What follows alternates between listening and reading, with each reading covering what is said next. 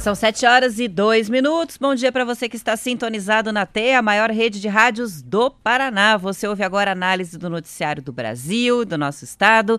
Participa da programação pelo WhatsApp, o 41992 770063 ou então pelas redes sociais, Instagram e Facebook, é só buscar T-News no ar ou acompanhar a transmissão em vídeo no Face e também no YouTube. O T-News desta terça-feira, 20 de abril de 2021, começa já. Bom dia, Marcelo Almeida. Bom dia, Roberto, tudo bem? Tudo bem, fora o frio. Manhã gelada, ótimo. né? 14 graus Curitiba, sensação térmica de 13 graus e máxima de 20 graus. É, isso para mim é frio pra caramba. Frio pra caramba mesmo. Hoje eu não vou ligar o ar, não. Acho que hoje eu vou deixar você sem ar-condicionado aqui. Nem ar precisa. gelado, né? Que a gente liga sempre. Tudo bem, então? Tudo certo. Bom dia a você de todas as manhãs, nosso T-News. A gente sempre começa com, essa, com esse pingo de esperança chamado Alma T. Alma T! Quando o coração está pesado, apertado, acomedido pelo medo e pela ansiedade, quando as respostas não vêm, quando as preces parecem não ser ouvidas, quando as incertezas machucam, quando a realidade do que você está vivendo doer, ao invés de se revoltar, de se martirizar, observe e reflita. Dor. Dor é informação. E quando ela chega, quase sempre é para ensinar. Quem sabe a vida esteja te convidando a repensar sobre a maneira como tem vivido, sobre as suas escolhas, sobre as suas crenças, sobre os seus hábitos. Talvez, talvez a vida esteja te convidando a perdoar, a amar, a aceitar as pessoas como elas são, sem julgamentos. Talvez. Talvez o sofrimento seja uma consequência de estarmos constantemente ignorando esses convites que a vida nos faz. Nossas dores nunca serão em vão. Elas sempre se apresentam em nossa vida com um propósito. O sofrimento, sofrimento será sempre opcional, porque diante de todo e qualquer desafio, teremos sempre duas escolhas: aprender com humildade, crescer, evoluir com integridade e amor, ou sofrer e permanecer o mesmo. Uma mensagem que foi direto, assim, né? No uhum. coração da gente no momento desse de pandemia. É muito né? linda essa mensagem. Essa mulher é muito legal, né? Essa van de luz, né? Ela é uma mulher Só que mora mensagem em... bonita. Ela é uma mulher que mora em Londres. Eu vou para Londres dia 1 de novembro desse ano. Ah, mas daí eu sei que ela parece, não sei que foi, acho que foi a Marlete Silva que me contou já e que, que dá para conhecê-la, que dá para visitá-la, vai ser muito legal. Olha que legal. Imaginar fazer um, é, fazer um almatê com ela lá de Londres, Já né? pensou? Tem um dispositivo aqui no celular que a gente pode fazer, se conectar a Londres diretamente ao estúdio do T-News. Nossa, vai ser, vai ser bala, né? Maravilhoso, vai ser Gostei muito legal. Ideia. É, essa vai ser muito legal. São 7 horas e 5 minutos. Além de apurar as falhas do governo federal no enfrentamento da pandemia, a CPI da Covid vai investigar como cada estado aplicou os recursos federais enviados como socorro financeiro no período, não só os estados, mas também os municípios. E o Estadão procurou cada um dos estados para saber sobre a aplicação desses repasses que já totalizam 37 milhões de reais. Bilhões. Isso mesmo, está errado aqui bilhões. Apenas 10 governos estaduais prestaram informações à reportagem, incluindo o Paraná. Segundo o Estadão, embora em alguns casos o dinheiro não carimbado também tenha sido destinado ao combate direto da Covid, a maior fatia do socorro teve finalidades diferentes da pandemia. Conforme relataram as secretarias estaduais de Fazenda, o recurso serviu para pagamento de servidores de várias áreas, incluindo os da saúde, de segurança pública, né, polícias, também para garantir 13º salário e até para gastos de custeio da máquina pública. O recebimento e a aplicação dos repasses federais se tornou um tema de discussões entre a presidência e os governadores, por quê? Porque o governo federal inflou o tamanho das transferências em relatórios institucionais. A comunicação do Palácio do Planalto incluiu as transferências constitucionais, que são aquelas obrigatórias, como se fossem parte da iniciativa do governo da gestão Bolsonaro para enfrentamento da Covid. É a maneira que vê o copo, né? Tem uns que vem meio vazio, outro vê meio cheio. O que o governo fez é assim: você tem dois tipos de repasse, né?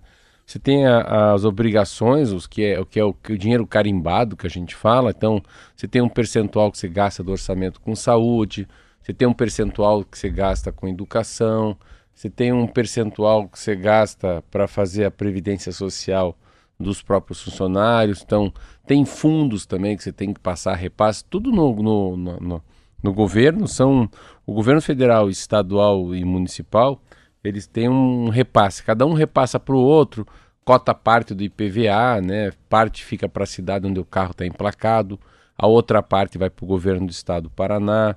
Se você pa pagar uma. Tinha aquela. Como é era o nome? Tinha uma, uma contribuição que se pagava, no petróleo, que era CID, né? Quando se paga uma contribuição, vai só para o governo federal, o imposto é dividido. Se você paga tarifa de pedágio, não é taxa, porque tarifa é iniciativa privada, a taxa é iniciativa pública. Então tem maneiras e maneiras, mas o dinheiro é repassado dessa maneira. O que, que o Bolsonaro fez? Não é certo ou errado, é conforme você quer ver, né? É óbvio, ele é governador, presidente da República. Eu acho que eu faria o mesmo também. Ele me falou assim: ó, o que eu repassei para os estados foram X bilhões para os estados do Brasil e para as cidades.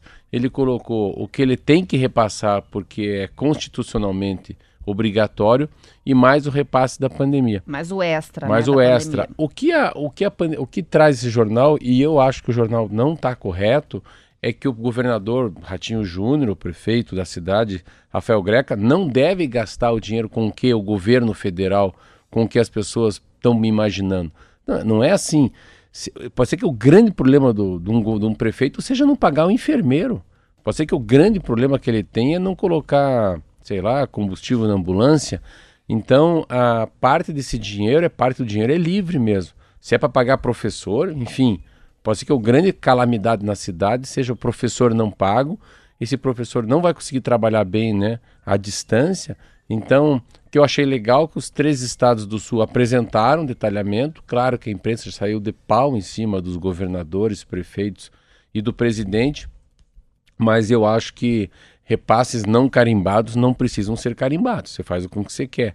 E a sensação que a gente tem, é isso que o Brasil não precisa, é que todo mundo roubou dinheiro, desviou, não colocou dinheiro na saúde. Não, às vezes não é, o problema da saúde não é, da pandemia não é dinheiro, é, é o inesperado, é muita gente contaminada, é um colapso, porque não existe UTIs em todas as cidades do Brasil, nem do mundo. UTI é uma coisa muito rara e é UTI geralmente é para quem está em uma fase terminal da vida.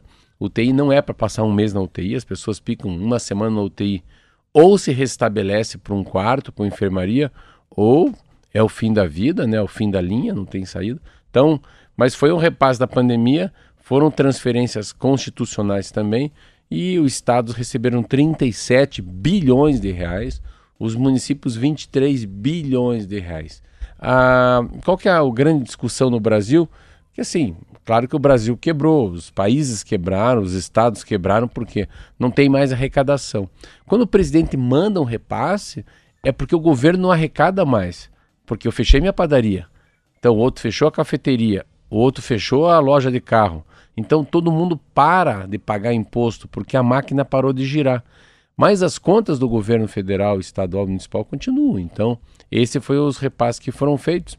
Ah, eu tenho um posicionamento muito claro em relação a uma CPI que está acontecendo, que é uma comissão parlamentar de inquérito, que vai acontecer sobre a Covid, que eu acho um tiro no pé que o país dá, principalmente nesse momento que a gente tem que sair né, rapidamente vacinando as pessoas. A gente vai discutir quem que desviou dinheiro, quem que roubou um anestesia, quem deixou de pagar bem lá o, como é que é, o ventilador, enfim. Óbvio que aonde bater a mão vai ter corrupção. Mas nesse momento é mais importante salvar a vida do que a gente correr atrás dos pés de macaco que desviaram dinheiro público. Dá para dá acompanhar daqui seis meses? Que seis meses faz CPI, põe na cadeia, estampa os caras, não vamos votar em quem roubou. Mas nesse momento, se a gente olhasse para trás e pensasse um pouco mais na, no futuro dos nossos filhos, dos nossos pais, era se preocupar com a vacinação mais bem planejada. Deixar a CPI para depois, então. Ah, em dezembro. Deixa, deixa, deixa para o Papai Noel a CPI, né? Nesse momento é salvar a gente. 7 horas e 12 minutos, intervalo e a gente já volta com mais notícias.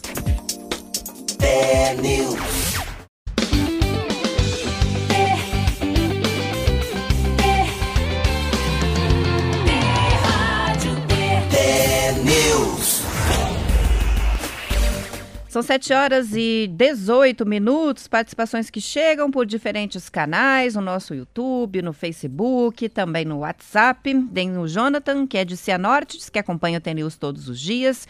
O Osni dizendo concordo com o Marcelo sobre deixar a CPI para depois, principalmente com esses nomeados agora, tipo Renan Calheiros. Hum, então. Ele diz: colocaram as raposas para cuidar do galinheiro. Não preciso nem comentar, então. É. A Cláudia diz: neste momento eu gostaria que os nossos governantes escutassem a fala do Marcelo. A prioridade é salvar vidas. Claro, não tem saída. É um pouquinho de bom senso, né? É, o Dalmo diz: bom dia, se roubaram tem que devolver o valor já. A vacina está sendo feita conforme a produção, né? O povo brasileiro é acostumado a ser roubado e os políticos não são punidos, é a opinião do Dalmo. Temos também o Jederson Peta dizendo: Estou esperando você aqui em Londres, Marcelo. Ele é o preto, preto. de Londres. Esse é o a preto. Umbelina também participa. Bom dia de Campo Mourão, os ouvintes, a todos os ouvintes da T. Ela deseja, diz que levantou cedinho para ouvir a gente aqui no TNews. Algumas das participações a gente registra na medida do possível. Vamos falar do oxigênio, uma usina de oxigênio fabricada em São José dos Pinhais região metropolitana de Curitiba, e transportada por terra, água e ar está sendo inaugurada hoje em São Gabriel da Cachoeira, no Amazonas. O município fica a 850 quilômetros a oeste de Manaus e tem a maior população indígena do país. A usina foi comprada e doada pela ONG Greenpeace para ser instalada em uma unidade básica de saúde. Como a cidade não tem leitos de UTI e é acessível apenas de avião ou de barco, os pacientes precisam ser removidos até Manaus de avião para o tratamento. A viagem pelo Rio dura três dias. Na primeira onda de Covid em 2020, chegou a faltar oxigênio na cidade que tem 46 mil habitantes. Agora, o oxigênio produzido na usina será usado no atendimento a 23 povos indígenas espalhados pela região e aos moradores do município, dos quais 30% não são índios. A usina foi fabricada em São José dos Pinhais, com a altura adaptada para caber no avião cargueiro. A peça maior tem 1.140 quilos e 1,75m de altura. A viagem de nove dias inclui o transporte de caminhão até Campinas e o embarque em avião de carga até Manaus. Ali foi colocada em um barco para São Gabriel da Cachoeira. Como o governo federal está vacinando apenas indígenas que moram nas reservas demarcadas, os que moram nessa cidade de São Gabriel não estão sendo vacinados. As informações são da Folha de São Paulo. Essa matéria é muito legal que envolve, né, envolve a Greenpeace, que é uma organização não governamental, a maior do mundo. Greenpeace é, é a paz verde, né? É aquela que a gente vê muito na televisão, quando eles sobem dos barcos, eles são os ativistas porretas, assim, não são de brincadeira, não. E eles pegam uma cidade que é a cidade mais indígena do Brasil, que eu não sabia disso também. Eu fui atrás dessa informação. Então, ela, como ela é a cidade mais indígena do Brasil e ela tem 46 mil habitantes e 76% da população é de índios, né? Então, imaginar, 46 mil pessoas, 32 mil pessoas são indígenas. E eles sofrem de uma coisa interessante que eu vi, que é eles acreditam muito em fake news. Então a reação uh, que é melhor não tomar, tem que desconfiar, e eles vão para um tratamento muito com, mais. Com medo, né, de tomar vacina. É, acabam tomando, vão no chá e acabam quebrando a cara. Morre-se muito índio. Então, o número de índios. Ontem eu vi uma deputada falar que ela é uma, uma, uma índia, Joênia Wapichana. A Wapichana falou que morreram mais de mil. No, na CNN, na Globo, fala que morreram mais de 600 índios no mundo. Enfim. São várias comunidades afastadas, mas essa, essa comunidade é uma comunidade que é muito difícil chegar. Então, ou chega de avião, ou chega de barco. imaginar que depois que chega em Manaus, você tem que percorrer três dias. Não é três dias, assim, é dias e noites, né? Já estamos falando aí, no mínimo umas 80 horas para chegar de barco até essa cidade, que ela não tem como chegar por terra. Então, esse é o Brasil. São Gabriel da Cachoeira. Aí vem aqui em São José dos Pinhais, na região metropolitana de Curitiba e acabam comprando uma mini fábrica. E eu não tinha nem ideia como é que é a produção desse oxigênio. São 12 cilindros de 50 litros a cada 24 horas para essa região. Então, a gente tem que imaginar uma coisa: se a dificuldade de um índio desse chegar numa UPA, né? numa unidade básica de saúde, respirador, UTI, isso já não chega mesmo, não tem como. E esses não vão ser vacinados, então a situação é. precisam realmente de ajuda ali, é. né? Por que, que não vão ser vacinados? Porque eles não são é, das terras demarcadas. É, a, a, entra na, na no, ah, no grupo prioritário, isso. entram os índios que estão é, nas aldeias que são terras demarcadas, né? Sim. né? Reconhecidas como aldeias indígenas. Se eles moram dentro de uma cidade, por exemplo, eles já não são mais considerados os silvícolas e daí não entram na, no grupo prioritário dos indígenas. Meu Deus do céu. Agora que eu entendi esse trabalho dessa ONG. Então é muito importante dar esse, esse suporte porque eles estão fora do grupo prioritário, vão ser vacinados junto com a faixa etária é, que, é. Do, do, do, com a idade que tem, né? E é interessante que eles escreveram um livro também, depois é muito interessante, eu comecei a ler de madrugada algumas uma passagem do livro uh, onde cada um relata a sua história, para você ver como a percepção que eles têm da, da Covid é diferente. Eu estava lendo um aqui que ele fala, eu me chamo é, Leandson Anica Batista Sou indígena da etnia Caripuna. Tenho 25 anos, moro na aldeia Mangá, terra indígena de Uaçá. Olha, município de Oiapoque. Ah, Oiapoque é o Chuí que a gente fala. Sou acadêmico de curso de licenciatura em pedagogia. Blá, blá, blá. Não me preocupei de imediato, porque surgiu na China e o Brasil fica do outro lado do mundo. Nunca imaginei que ia chegar aqui. Olha então só. eles têm essa, essa noção de distância, que a gente está tão recolhido, tão quieto.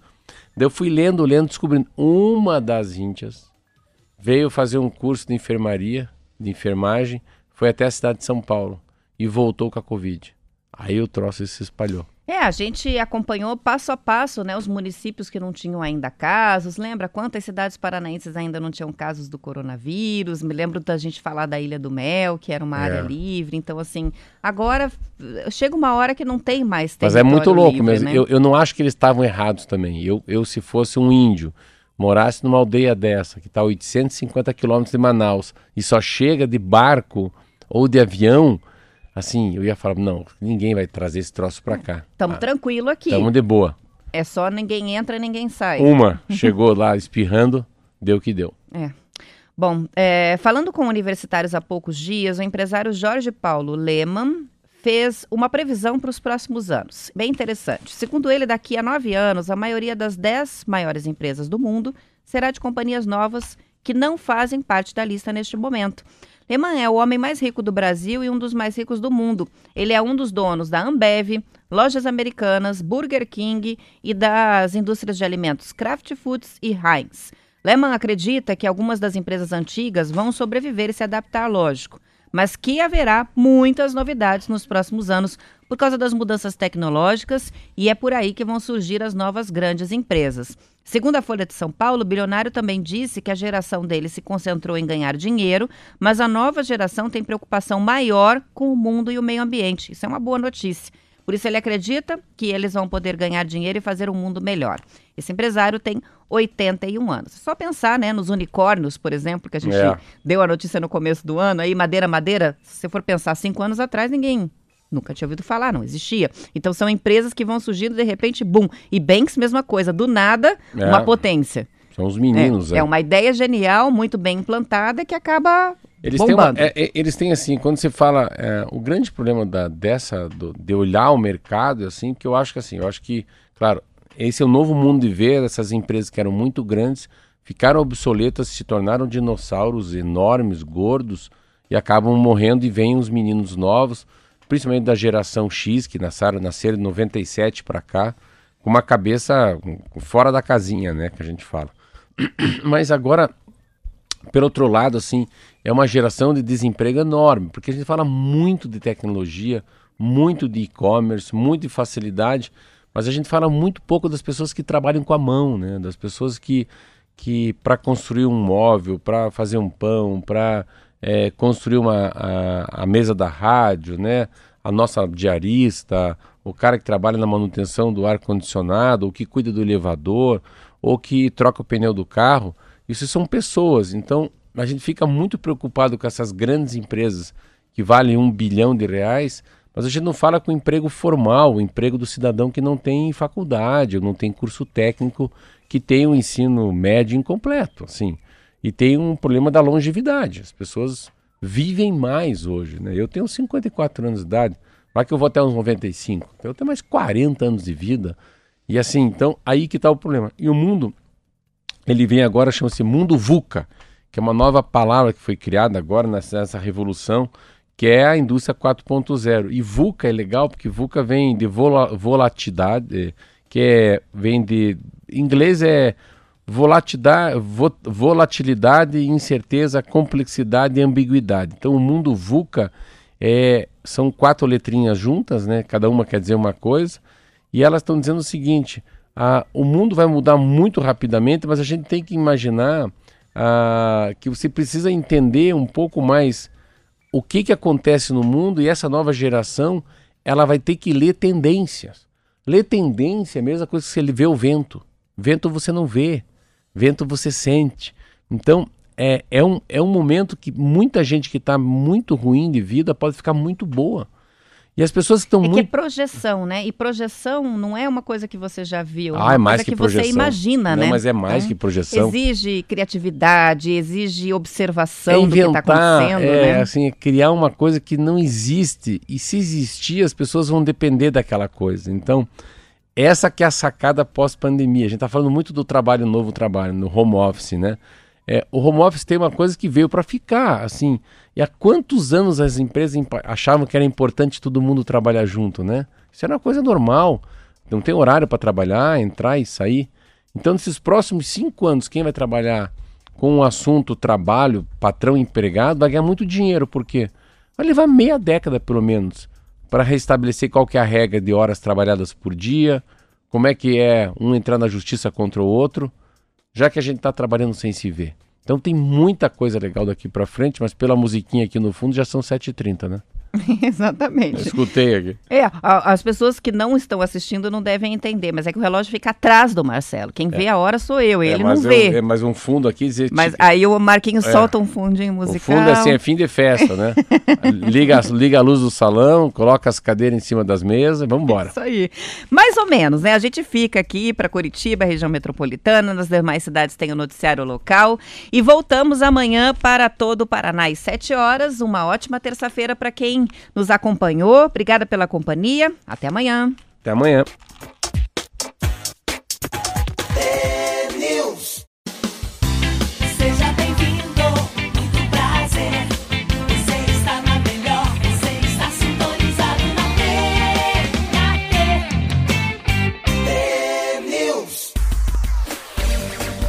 São 7 horas e 34 minutos. A Barbieri, fabricante de perfis de aço galvanizado para construção civil, anunciou que vai investir 12 milhões de reais na ampliação da planta industrial no Brasil, que fica na região metropolitana de Curitiba, em Almirante Tamandaré. A notícia está no portal Gazeta do Povo. A empresa é de origem argentina, mas a filial brasileira usa recursos nacionais. Com investimento, a planta deve dobrar de tamanho, chegando a 8 mil metros quadrados. Até o final de 2021, a empresa pretende crescer 20%, segundo o portal. O mercado brasileiro enfrenta a escassez de, escassez de aço durante a pandemia, além da alta demanda pela matéria-prima, as paradas de produção nas fábricas, a concorrência mundial e a alta do dólar prejudicaram diferentes setores da indústria de base, impactando no fornecimento desses insumos. Um levantamento recente da Câmara Brasileira da Indústria da Construção mostrou que 84% das 206 empresas consultadas na pesquisa estão sofrendo com o desabastecimento de aço.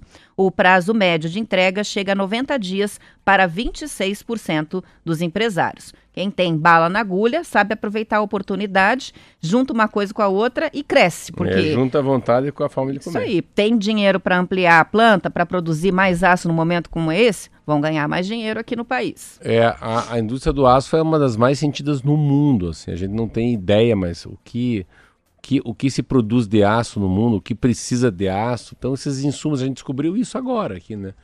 Descobrimos em relação aos insumos da vacina, aquela coisa, lembra do dos semicondutores, que foi uma aula para nós dois também, né? Quantos chips tem um carro? Você viu que a rádio é... Nem sabia que ia chip em carro, né? É.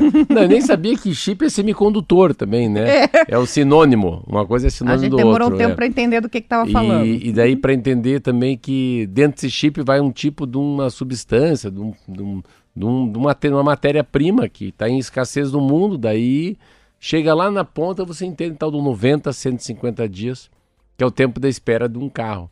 Então, a mesma coisa em relação às embalagens do mundo, né? Porque assim, a pandemia fez com que muito mais pessoas comprem embalagem do que sem embalagem.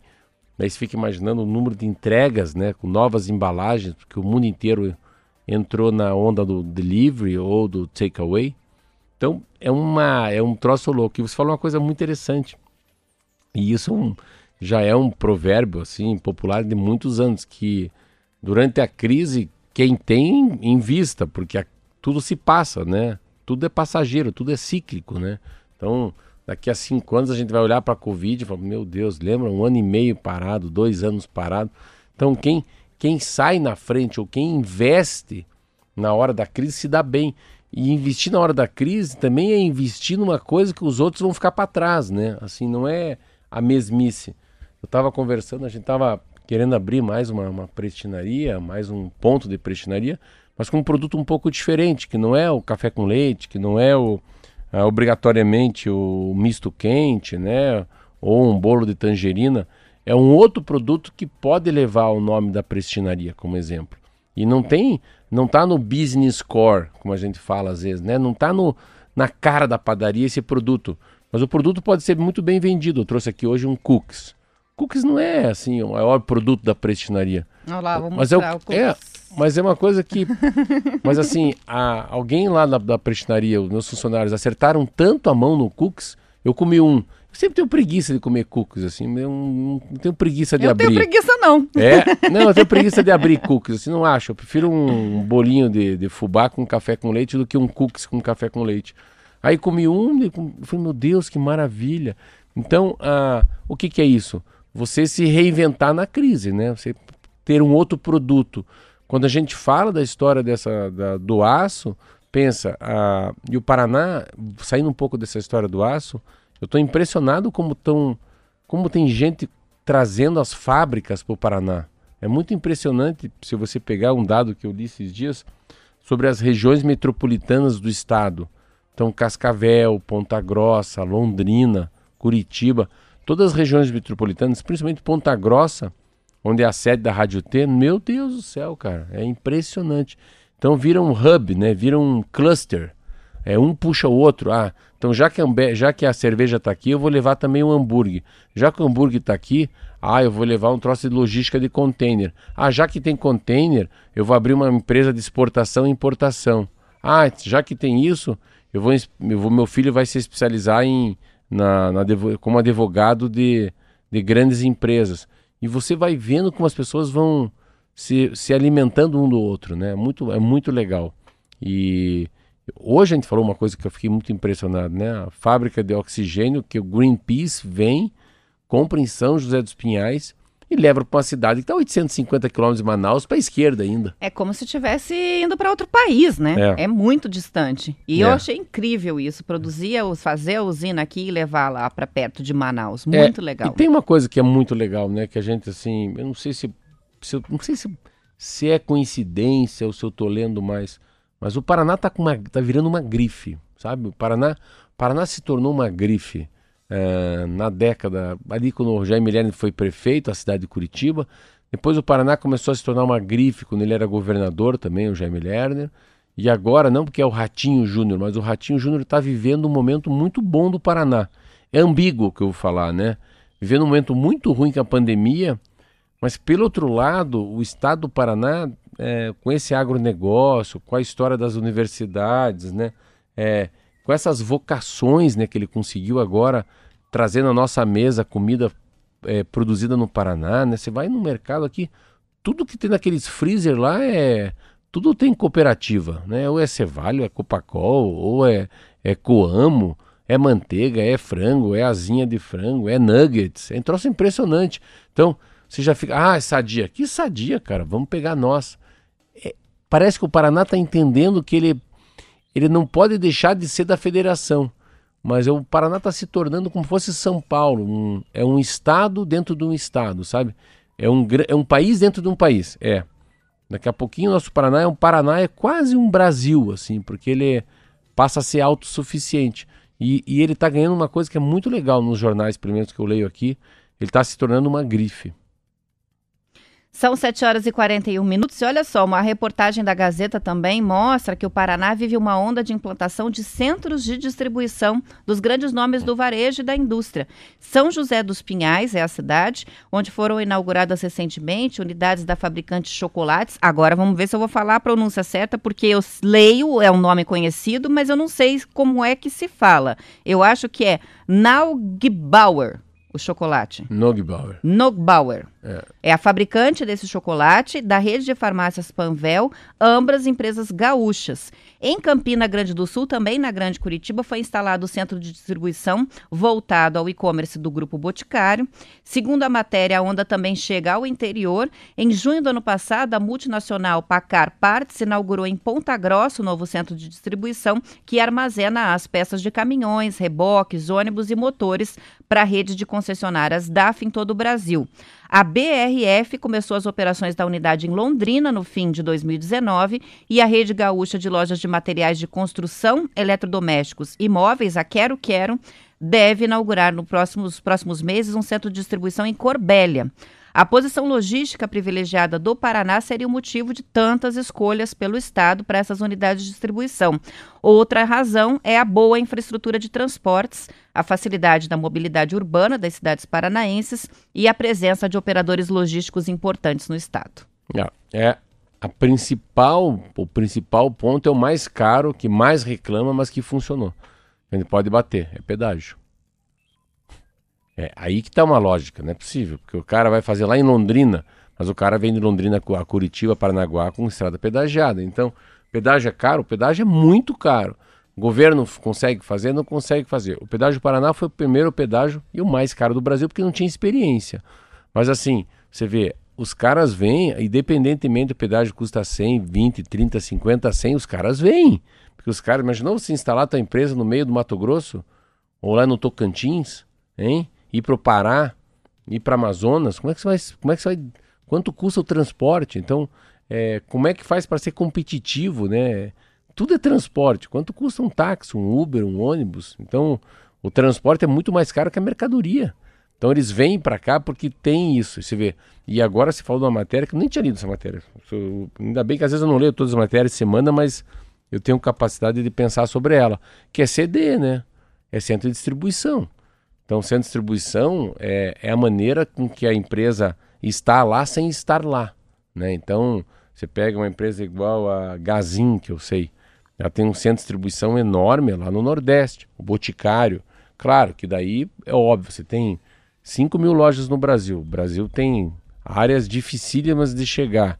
Então, óbvio, o cara põe uma no Nordeste, uma no Sul, mas a gente não vê muito falar em CD aí no Rio Grande do Sul e Santa Catarina, não. Então o Paraná está tomando essa posição dos três estados do sul, ele está se tornando um estado muito mais punjante. Você pode pegar os números aqui. Sempre o Paraná está na frente de Santa Catarina e Rio Grande do Sul. E é muito legal. É, eu agora acho que mês que vem eu vou tentar forçar a conhecer o CD do, do Madeiro, que fica aqui no lado da Heineken, perto de Ponta Grossa, né? Então, hum, se fica imaginando, né? O cara come um hambúrguer lá em São José do Rio Preto. O cara come um hambúrguer lá em Jacarepaguá, no Rio de Janeiro. Mas o hambúrguer produzido o pão é em Ponta Grossa, uma cidade de 100 km de Curitiba. Isso aí, são 7 horas e 45 minutos. Vamos fazer um intervalo rapidinho e a gente já volta com mais notícias e participações dos ouvintes aqui no TNews.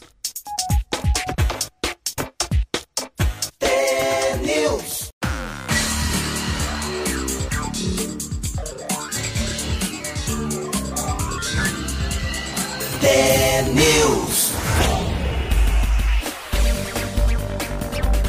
São 7 horas e 47 minutos. Tem ouvinte aqui lembrando a gente que hoje tem partida de futebol. Eu não lembrava. Tem a Sul-Americana. O Djalma está falando do Furacão joga pela Sul-Americana hoje. É verdade. O jogo é às nove e meia da noite contra o SD Alcas, que é do Equador. É isso?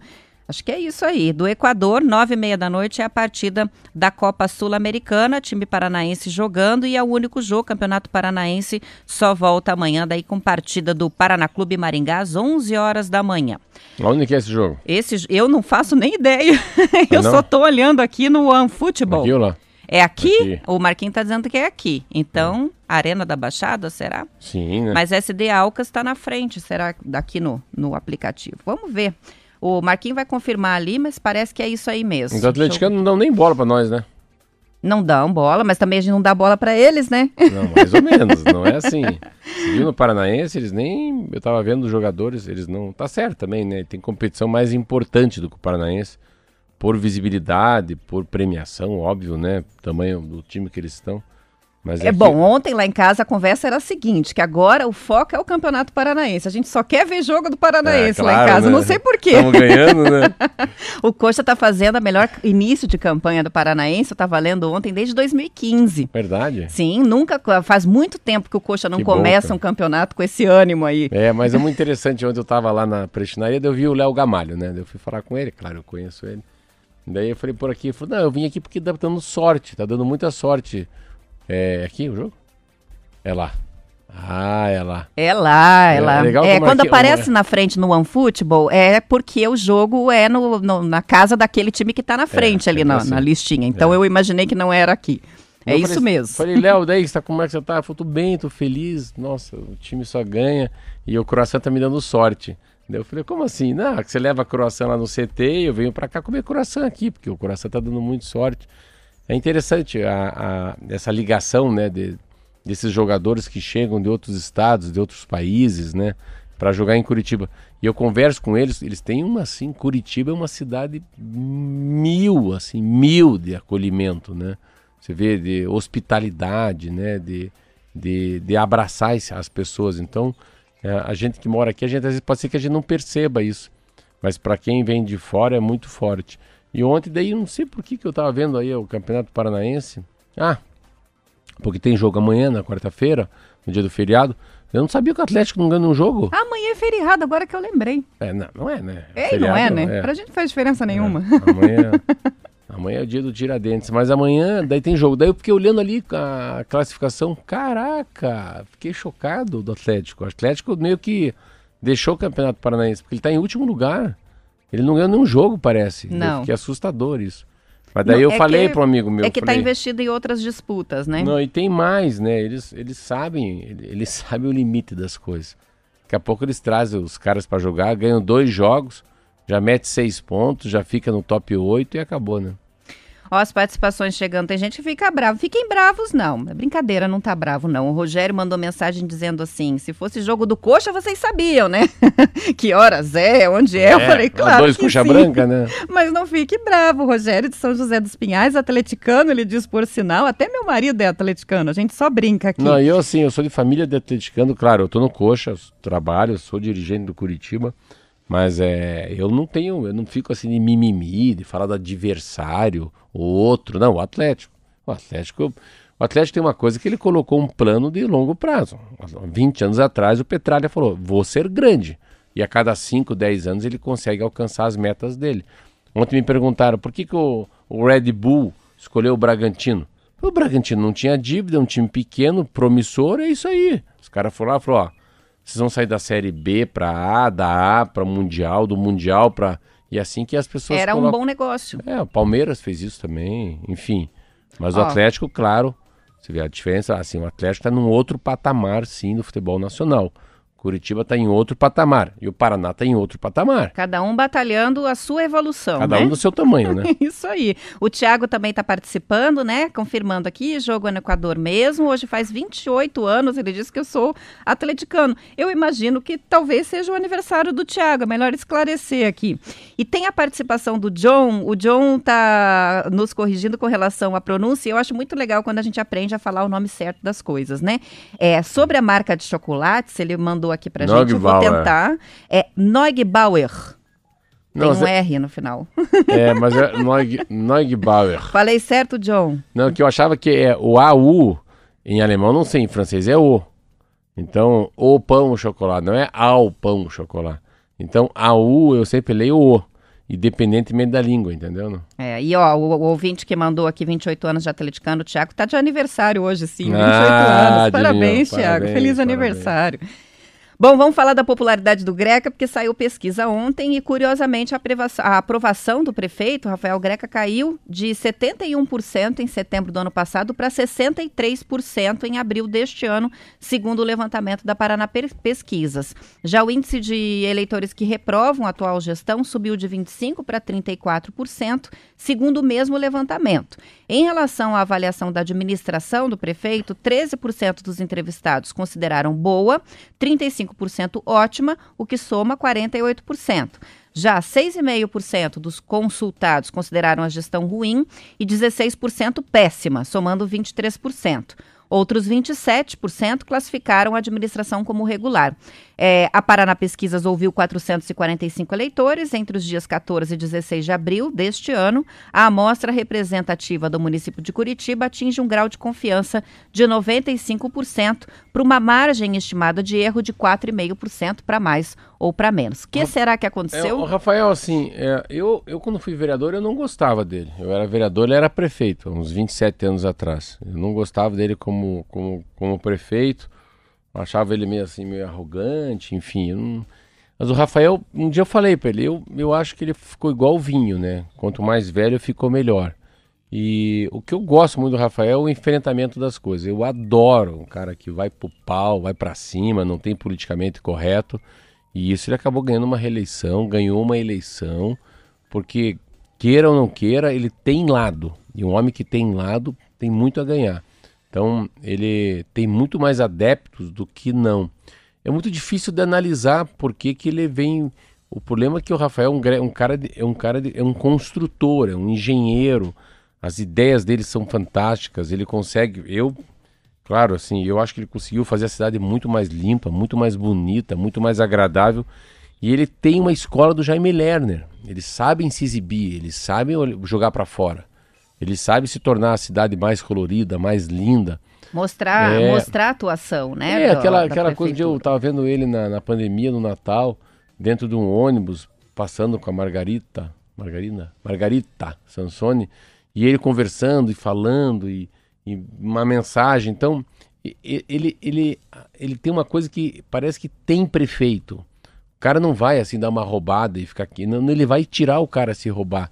A minha sensação é que ele não vai deixar alguém servir alguma coisa mais ou menos servida. Sirva direito. E isso me deixa um- muito contente. Eu, eu é, é muito difícil não votar nele. Para mim era muito difícil não votar nele. Assim, eu não, difícil não, não ter ele como uma, né, como um, um, um cara diferenciado, né? Ah, acho que eu nem votei nele. Agora que eu lembrei, eu votei até. Ah, não, eu até votei no Gora para ajudar o Gora. Hum, votei nele. O Gora, eu falei, Gora, você vai muito longe. E isso foi. Pronto. Em uma eleição diferente. O Rafael e o Gora, você vê, o Gora é um cara desconhecido, fez 100 mil votos. Mas outros não, os outros não conseguiram subir, todo mundo com a mesma cara, né? Tinha o João Arruda, tinha o Nele Prevô, não veio, que viria para ser um candidato mais forte. Enfim, o que, que o Rafael Greca traz? Eu acho que a pandemia faz com que ele piore nos índices, porque ele deixa de se apresentar, ele deixa de ter obra. E é um homem que tinha uma capacidade enorme de fazer obra. E, queira ou não, a, a impopularidade até da Márcia, que eu acho que é a secretária de- do município, né? A Márcia da, da Saúde. Sei, Eu sempre tive muita. Eu não, não a conheço, não tenho nada contra ela, mas eu acho que a comunicação dela que ela tem com, os, com o cidadão curitibano é um pouco dúbia. Eu sempre fico muito preocupado quando ela vem falar em rádio e em televisão. É, porque é uma maneira um pouco sem empatia, né? Você pode dar um pito na gente, mas sem assim ser um pito daquele. Pode ser mais um pito de vô e de vó do que um pito de pai e de mãe. Então pode ser que a imagem dele tenha sido um pouco desgastada, obviamente, por consequência da pandemia. São 7 horas e 57 minutos. A equipe econômica do presidente Jair Bolsonaro e o Congresso fecharam ontem acordo para corrigir o orçamento 2021, preservando 16 bilhões de reais em emendas que foram negociadas com os parlamentares. Segundo a reportagem do Estadão, o governo federal deve conseguir o aval dos deputados e senadores para retirar gastos extraordinários de combate à Covid da contabilidade da meta fiscal do ano, o que permite rombo de até 247 bilhões de reais. Ao contrário do que queria o ministro da Economia Paulo Guedes, os gastos dos programas de combate à pandemia ficaram sem limite específico, o que tem sido visto pelos como um cheque em branco para a ampliação das despesas. Já a manutenção do patamar de emendas acordados é uma vitória do Congresso, que ameaçou retaliar o presidente Bolsonaro em votações futuras, incluindo as reformas tributária e administrativa. Então, estão se ajeitando, atendendo os dois lados ali, é, e a preocupação é, com as emendas é grande aí, né? É, mas a preocupação é a CPI. Essa, essa matéria não está bem. Tem um pano de fundo aí que não está. Tá que é a CPI. Não. Vamos dizer, o que, que o Bolsonaro fez? Tem uma CPI que foi aberta, ele tem como inimigo o Renan Calheiro, aquele Rodolfo, que é um senador. E o que, que acontece? Ele tem que. Não é comprar as pessoas, mas as pessoas estão no Congresso e muitas se vendem, como fosse um balcão de negócio. E o que, que eles querem? Eles querem se reeleger, os deputados federais. Tem uma eleição no que vem.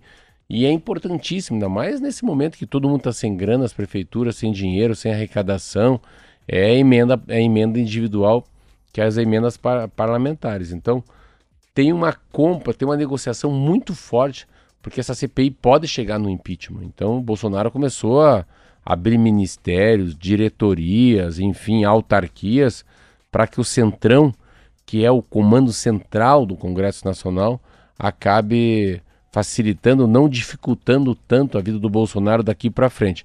A CPI abre dia 27 de, de abril agora e vai ser o, o grande foco é por aí. E é conforme o desgaste, né? O Renan Calheiro já falou. Eu não vou caçar, eu vou fazer ele sangrar até a eleição. Nossa senhora, que medo. 7h59, dessa maneira linda a gente ter, termina o programa de hoje.